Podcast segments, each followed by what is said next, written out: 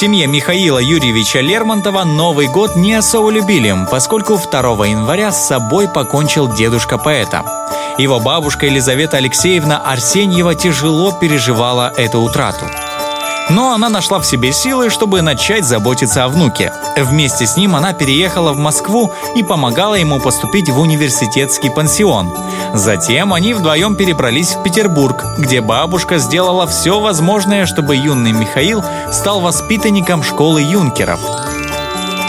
Она сопровождала его до тех пор, пока Лермонтов окончательно не повзрослел, и только потом вернулась в семейную усадьбу Тарханы – чтобы как-то отблагодарить Елизавету Алексеевну за все хорошее, что она сделала, писатель взял за правило первый день Нового года проводить в ее компании. Благодаря его поддержке бабушка забыла о трагедии и впервые за многие годы стала ждать 1 января с нетерпением.